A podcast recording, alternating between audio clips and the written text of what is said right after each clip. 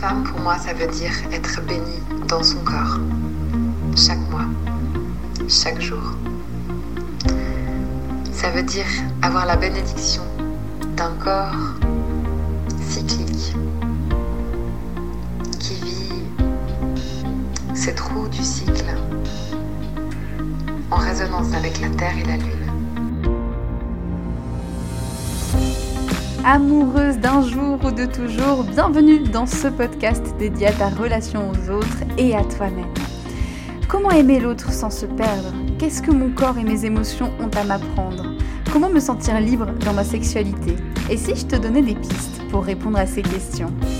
Je m'appelle Céline et c'est ma voix d'amoureuse que tu entends. Amoureuse de la vie, oui. Amoureuse de mon partenaire, oui. Amoureuse, curieuse et rêveuse aussi amoureuse sérieuse Certainement pas. Dans ce podcast, je te parle de ta relation amoureuse, mais je te parle aussi de ta relation à toi-même, à ta féminité, à tes envies, à ton plaisir. Dans la vie, j'accompagne les femmes à prendre leur juste place dans leur relation amoureuse. Je les aide à prendre soin d'elles pour aimer l'autre encore plus fort. Car sache-le, tu es ta priorité. Peu importe ton orientation sexuelle ou combien de partenaires tu fréquentes, ta vision de l'amour sera respectée. Ici, l'amour n'a ni règles, ni tabous, ni complexes. Ici, se donner de l'amour est encouragé, se faire du bien est validé. Ici, se choisir en premier est autorisé. Dans chaque épisode, un nouveau sujet sera abordé en lien avec l'amour, le féminisme ou la sexualité. Alors, si ça te tente, reste branché et suis ma voix pour te laisser guider. Tu écoutes la voix d'une amoureuse, la voix d'une femme joueuse, songeuse, joyeuse.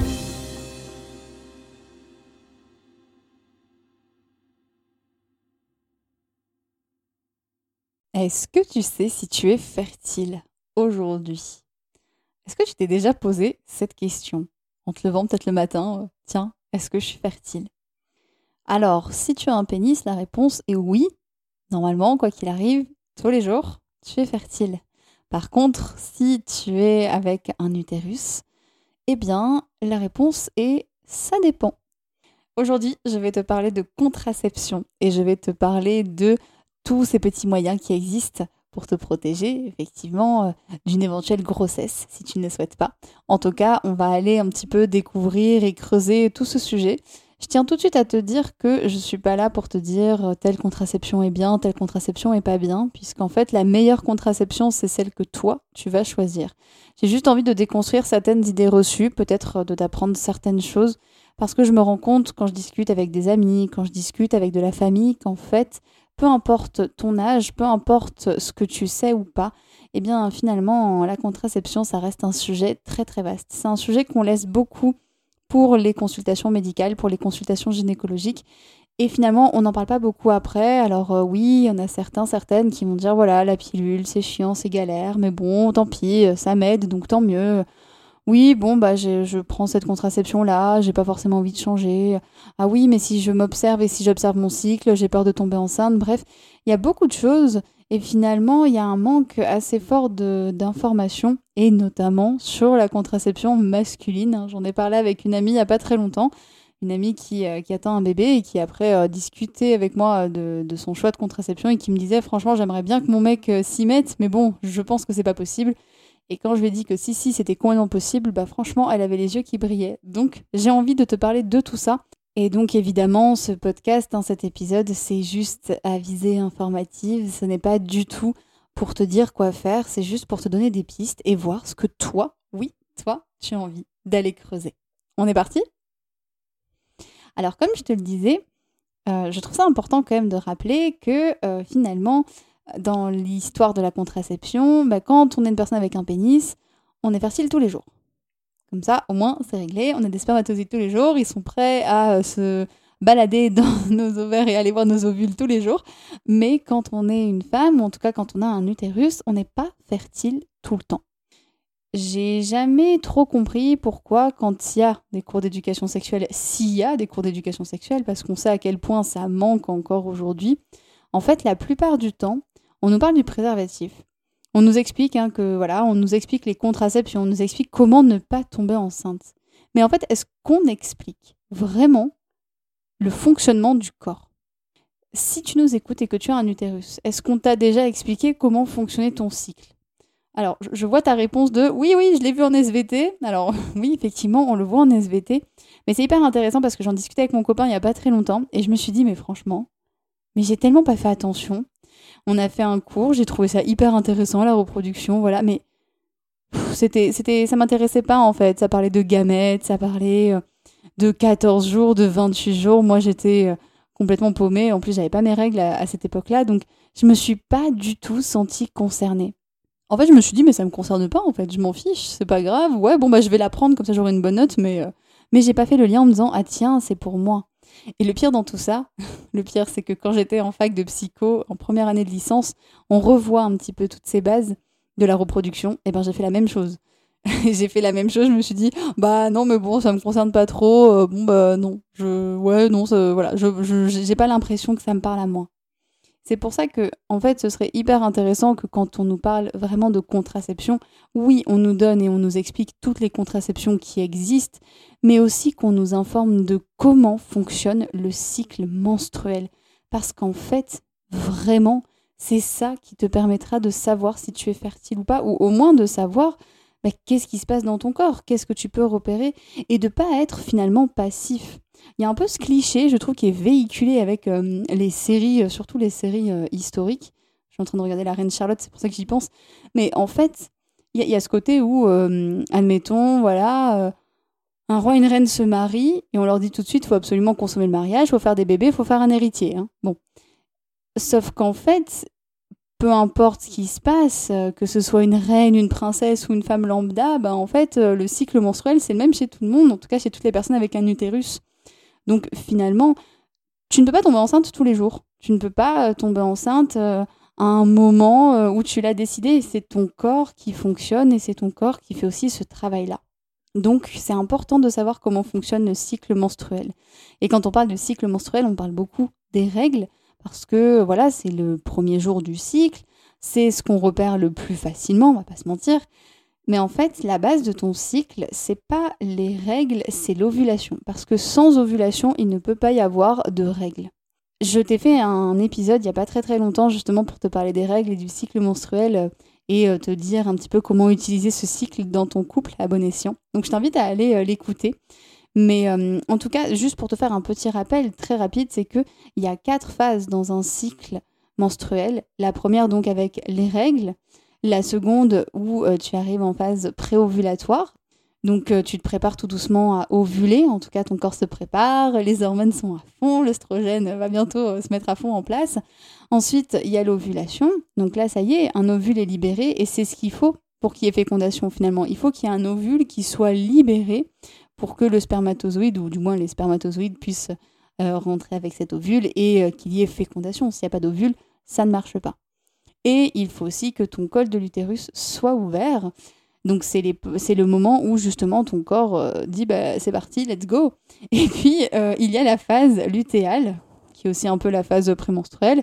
Et là, par contre, là c'est fermeture totale. C'est-à-dire que là, le corps se ferme, en tout cas ton utérus euh, se ferme, il y, a, les muqueuses qui font des barrières pour dire non, non, là, euh, ok, tu peux faire l'amour autant que tu veux, mais le sperme il passera pas parce que c'est pas le moment de tomber enceinte. Puisque pour ton corps qui ne sait pas encore s'il y a eu fécondation ou pas après ta dernière ovulation, bah ton corps il est en mode bon ben je fais un petit check-up euh, au cas où je prépare à ce qui est nidation et à ce qui est un embryon. Et puis bon bah s'il n'y a pas d'embryon, s'il n'y a pas de nidation, et eh bien là tu as tes règles et on recommence. En gros, l'idée, c'est juste de te montrer qu'en fait, il y a vraiment, vraiment quelques jours dans ton cycle où tu vas être fertile.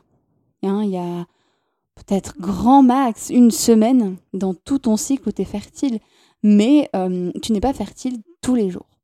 Moi, quand j'ai su ça, je me suis dit, oh, quand même, c'est chiant. Je me contracepte. C'est moi qui fais attention, alors qu'en fait, euh, bah, finalement, euh, c'est pas moi qui suis la plus fertile des deux, quoi. C'est relou. Donc, c'est un peu ça qui m'a poussé à me renseigner sur ce sujet, à me dire, ok, bah, qu'est-ce que je fais et, qu'est-ce qu'on fait finalement? Alors j'ai envie euh, du coup de, continuer un petit peu, euh, un petit peu sur tout ça. Du coup, maintenant qu'on a fait le point sur, sur le cycle, sur tout ça, on nous explique pas non plus, je trouve, ou en tout cas pas assez, ce qui se passe quand on prend une contraception hormonale. je parle de contraception hormonale parce que euh, c'est des contraceptions qui vont modifier notre cycle, vu qu'il y a des hormones. Moi, par exemple, j'ai pris un implant pendant 4 ans. C'est un implant progestatif. Qui dit implant progestatif dit que du coup, je recevais beaucoup plus de progestérone. La progestérone, c'est l'hormone que tu reçois normalement uniquement dans la deuxième phase de ton cycle.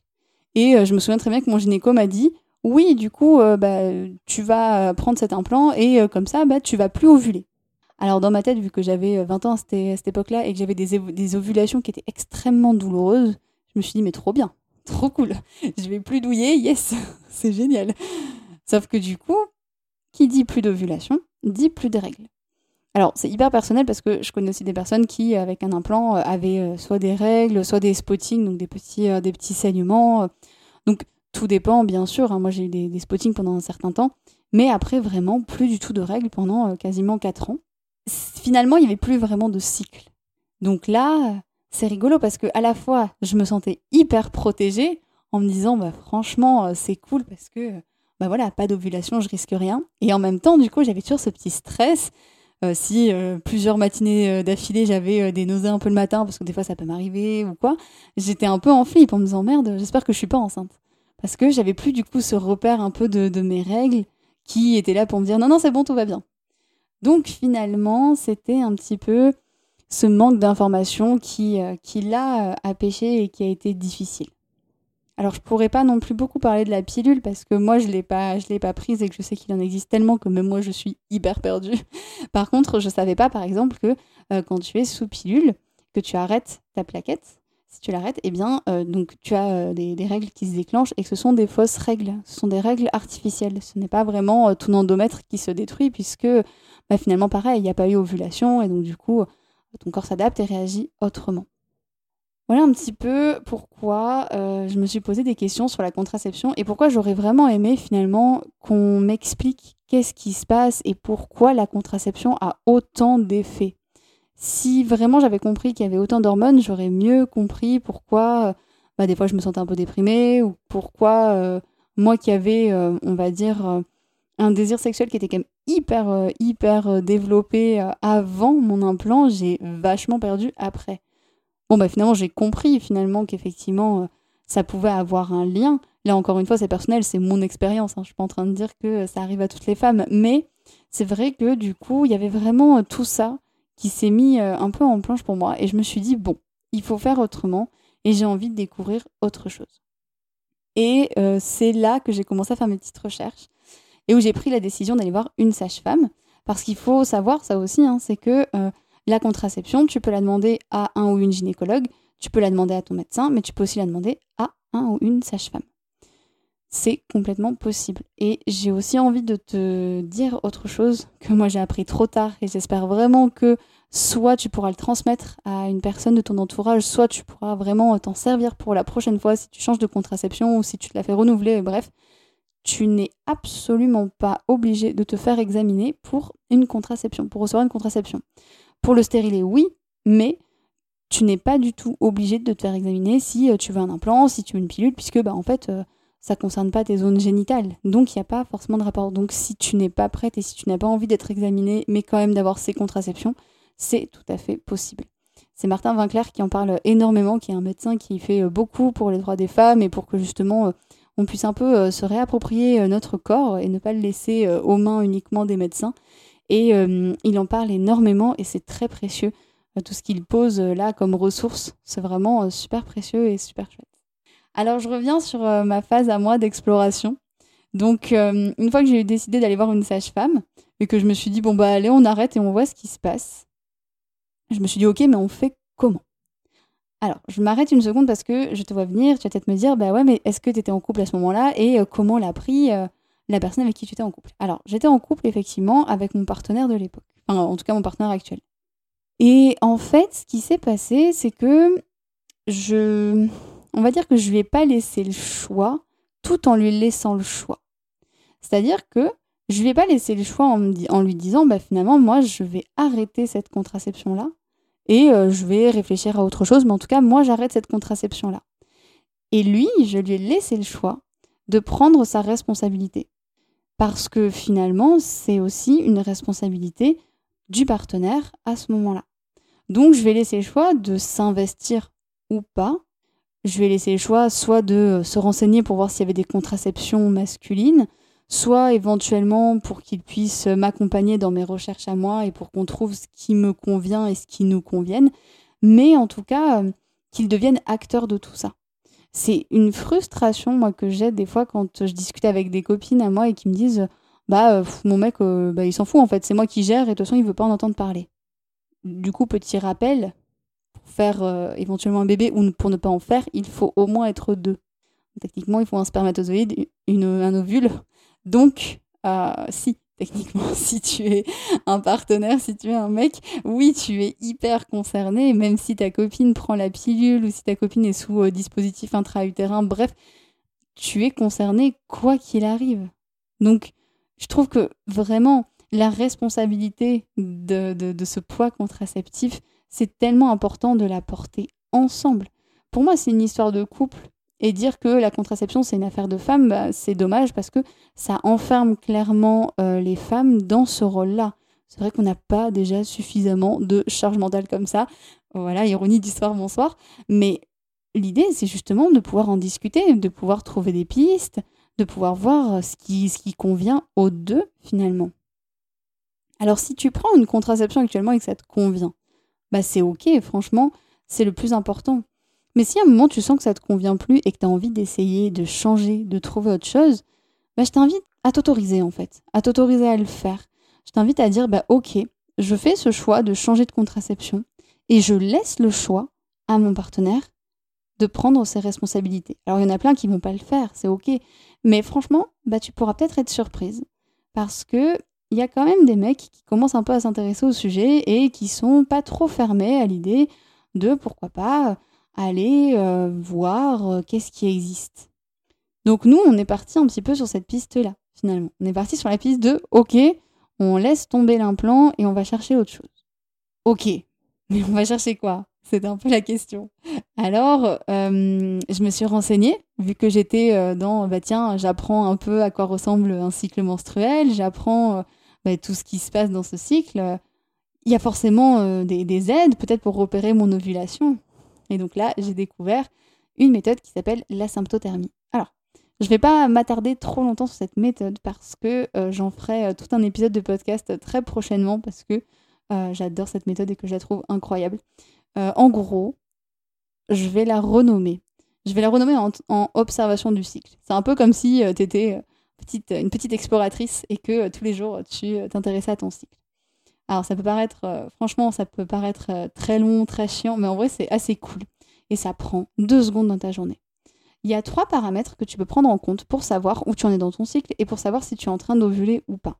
Je te les résume très rapidement, mais il y a du coup la température. Euh, il faut utiliser un thermomètre qui a double décimale, hein, donc pas ton thermomètre de base. C'est vraiment un thermomètre à double décimale parce qu'il faut être précis le plus possible. Et donc, au final, euh, quand tu sens, euh, quand tu vois en tout cas que tu constates qu'il y a une montée de température, c'est que là, tu es en train d'ovuler. Ensuite, il y a la hum, glaire cervicale que tu observes. Donc, la glaire cervicale, c'est euh, ce qui se dépose parfois dans ta culotte ou en tout cas ce que tu peux sentir aussi quand tu t'essuies. des fois, tu peux peut-être sentir que tu en as beaucoup, que ça glisse, etc. Et donc, c'est en fait la barrière que ton corps et que ton utérus un peu utilise pour dire au, spermatozoïde c'est ouvert ou c'est fermé, quoi. Euh, il y a un moment où cette glaire, elle est très filante, elle est très élastique, elle s'ouvre, euh, enfin, elle est, très, ouais, très fluide. C'est le moment de l'ovulation et c'est le moment où euh, là, c'est OK et où le col de l'utérus est ouvert. Il est en mode let's go, c'est bon, vous pouvez rentrer. Et au bout d'un moment, en fait, cette glaire, elle va devenir collante, elle va devenir un peu plus épaisse.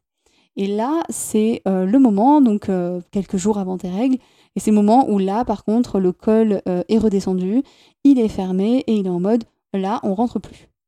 Et en fait, cette, cette glaire cervicale, c'est un peu la barrière en fait, qui fait passer ou qui ne fait pas passer les spermatozoïdes. Donc c'est hyper précieux, hein. c'est un truc absolument incroyable. Moi, avant, c'était quelque chose qui me mettait très mal à l'aise, et maintenant, j'adore parler de, de, glaire cervicale. Bref, c'est vraiment très très cool. Mais voilà, on en, on en parlera dans un autre épisode. Mais en tout cas, c'est quelque chose de très très précieux. Et donc, il y a euh, aussi euh, le col de l'utérus qui peut être un indicateur de savoir donc si tu ovules ou pas, puisque en période d'ovulation, en tout cas le, col, ou quand tu es fertile, le col euh, remonte assez haut et donc, parfois, si tu mets ton doigt dans ton vagin, bah, parfois, en fait, tu ne le sens pas, en fait, tellement il est haut. Alors que quand tu es quand tu n'ovules plus, quand tu es en phase prémenstruelle par exemple, ou en tout cas en phase lutéale, eh bien là le col descend vers le bas et donc là tu peux le sentir et tu peux sentir qu'il est fermé. J'ai fait un énorme résumé, hein. surtout ne, t'observe pas juste avec ces informations-là, parce que franchement, tu vas te planter. Mais juste, en fait, je voulais t'expliquer un petit peu à quoi ressemblaient euh, les observations que tu pouvais glaner. Évidemment, il y a plein d'autres choses. Je t'invite à de nouveau réécouter le podcast sur le cycle menstruel, mais je t'invite aussi à beaucoup te renseigner. Il y a plein de personnes qui parlent de symptothermie beaucoup mieux que moi.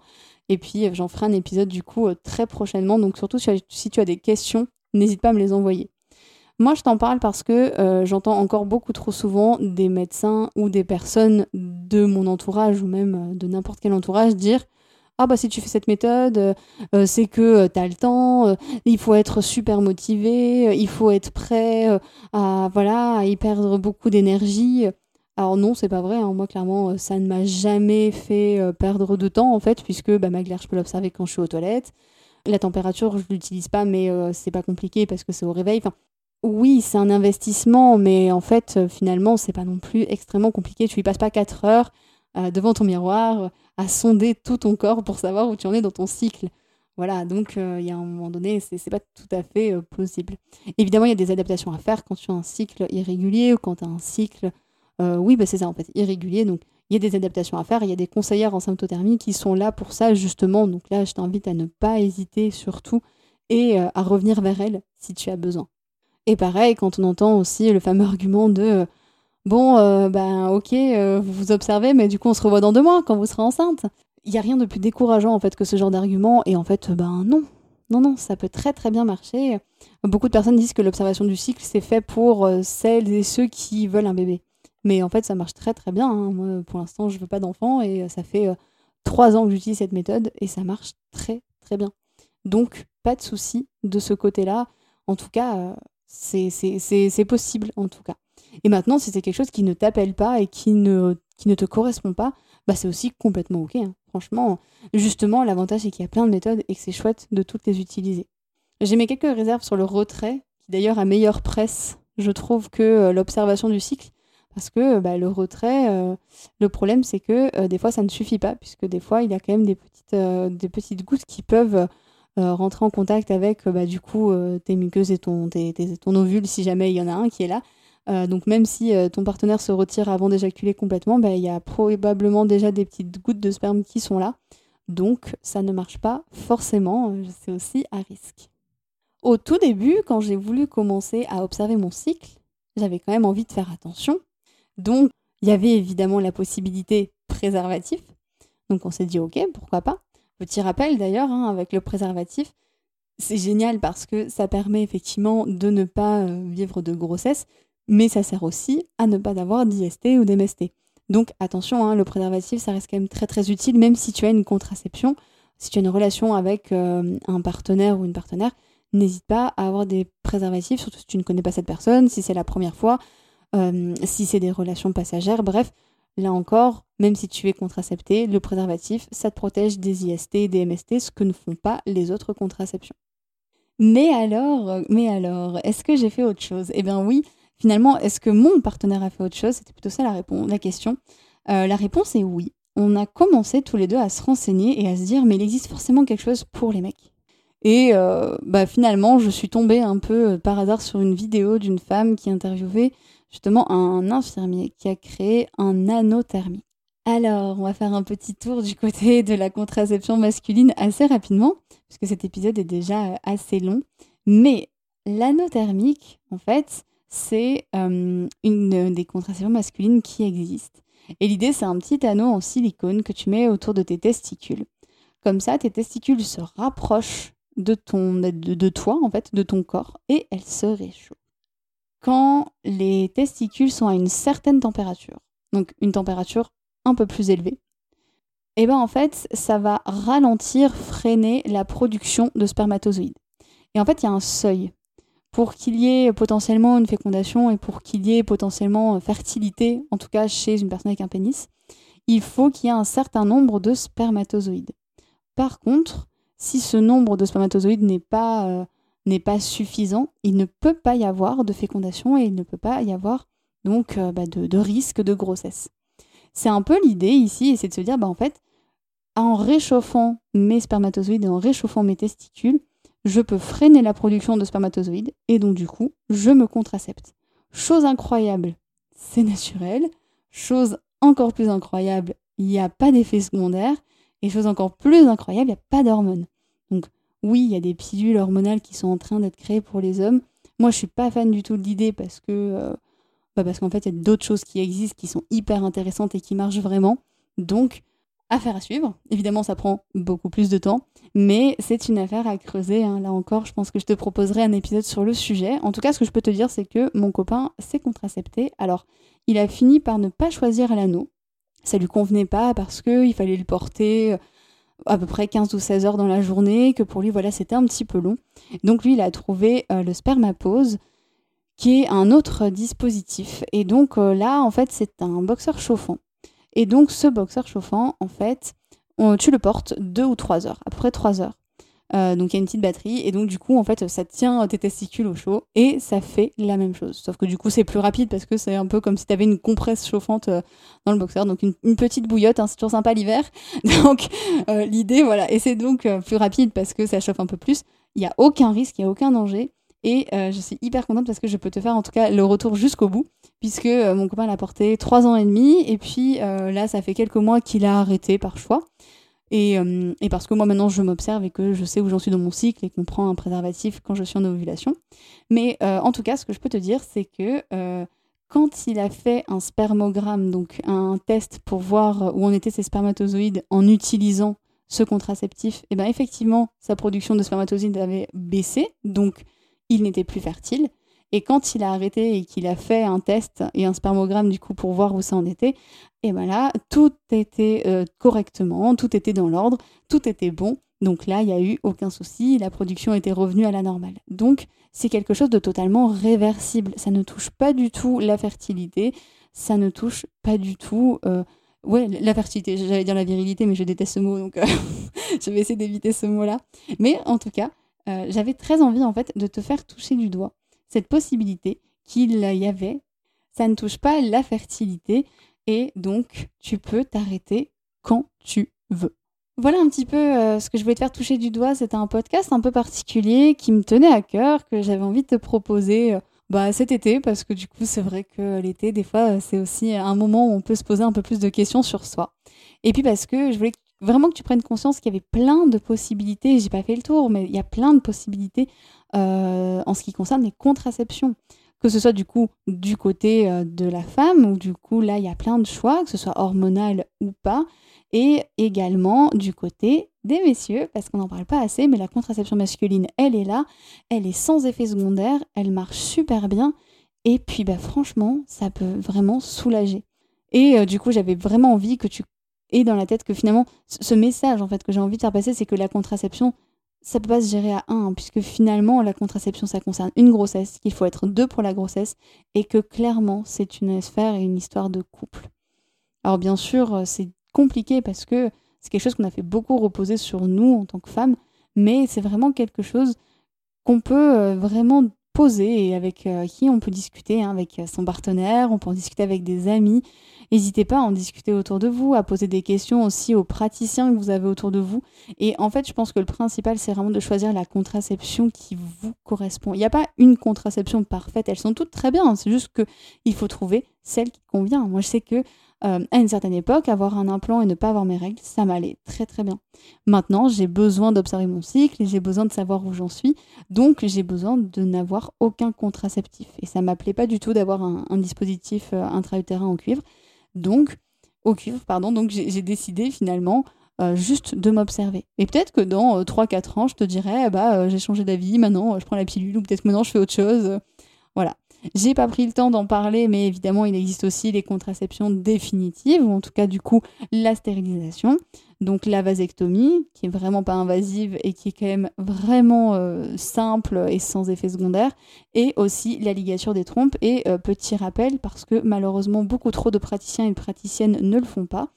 C'est accessible et c'est possible à partir de 18 ans et tu as juste besoin de 3 mois de réflexion. En aucun cas, parce que je, vois qu'il y a beaucoup de médecins qui demandent ça, mais en fait, en aucun cas, tu n'as besoin d'aller voir un psychologue ou une psychologue avant. Si tu as envie de le faire pour toi, fais-le, mais si tu n'as pas envie de le faire, ne le fais pas. Je pense que tu es maître et maîtresse de ta décision, tu sais ce que tu fais. Donc, si tu as envie d'une stérilisation, c'est totalement possible. Et euh, il existe hein, des, groupes Facebook ou en tout cas des endroits où tu peux trouver des médecins qui sont OK pour le faire, peu importe ton âge, peu importe que tu aies eu des enfants ou pas. Mais c'est important un petit peu de, faire ce rappel-là parce que malheureusement, il y a aussi beaucoup de fausses informations qui circulent de ce côté. Et n'hésite pas à changer de praticien si jamais tu sens que euh, le tien ou la tienne n'est pas ouvert ou n'est pas aussi OK. Donc surtout, n'hésite pas aussi à faire ça. Voilà, c'était un podcast euh, assez riche où je t'ai raconté mon histoire et où du coup il y avait quand même une montagne d'infos. J'espère qu'il t'a plu. J'ai hésité à le faire en deux parties, puis je me suis dit oh je vais faire un one shot et puis on verra bien. Si tu as la moindre question, si tu as le moindre retour, n'hésite surtout pas à me laisser un commentaire, à m'envoyer un petit message à céline.philoyoni.gmail.com Et puis si tu as envie que j'approfondisse certains sujets ou que je parle d'un autre sujet, n'hésite pas à me faire tes suggestions. N'hésite pas non plus à t'abonner si tu veux avoir euh, les autres épisodes. Tu pourras écouter tous les épisodes qui sont sortis avant, mais tous les épisodes qui vont sortir après. Ça se passe tous les mardis, ou presque. Et puis, euh, n'hésite pas à me soutenir. Je suis euh, une plateforme Tipeee, en tout cas, où on peut me faire un don, puisque pour l'instant, c'est un travail que je propose gratuitement. Mais si tu as envie de me soutenir, eh bien, c'est le bienvenu. Je te remercie. Et en tout cas, le plus important, c'est que ça puisse t'apporter quelque chose et que tu puisses passer un bon moment. Merci et à la semaine prochaine. Un grand merci de m'avoir prêté ton oreille et un peu de ton temps. J'espère que cet épisode t'a plu et qu'il aura planté une graine qui te servira en temps voulu pour t'épanouir en tant qu'amoureuse et en tant que femme. Merci à toi, merci à Diane et à Vanessa qui m'ont prêté leur voix pour ce générique. Merci à Flavien pour le montage. En attendant la suite, si tu as envie, tu peux partager cet épisode à ton entourage ou t'abonner à ce podcast pour ne rien manquer. Si tu as envie d'échanger sur ce sujet, de me faire un retour général ou de me proposer une autre idée, un thème dont tu voudrais parler, n'hésite pas à me contacter par mail céline.philoyoni.gmail.com. Si tu veux me suivre ou en savoir plus sur mes accompagnements, retrouve-moi sur la page Facebook Philoyoni. Et enfin, si tu veux me soutenir davantage, tu peux faire un don libre pour m'aider dans mon travail tu retrouveras tous les liens juste en dessous de ce podcast. Je te retrouve très vite pour un nouvel épisode et d'ici là, je t'envoie plein d'amour et plein de douceur. Prends soin de toi pour aimer l'autre encore plus fort. J'aime euh, la solidarité, la sororité, ce lien très particulier euh, entre les femmes euh, qui se soutiennent, qui s'aident, qui se, qui se comprennent. et je pense que quand on est femme, on a déjà un combat, un combat à mener en fait.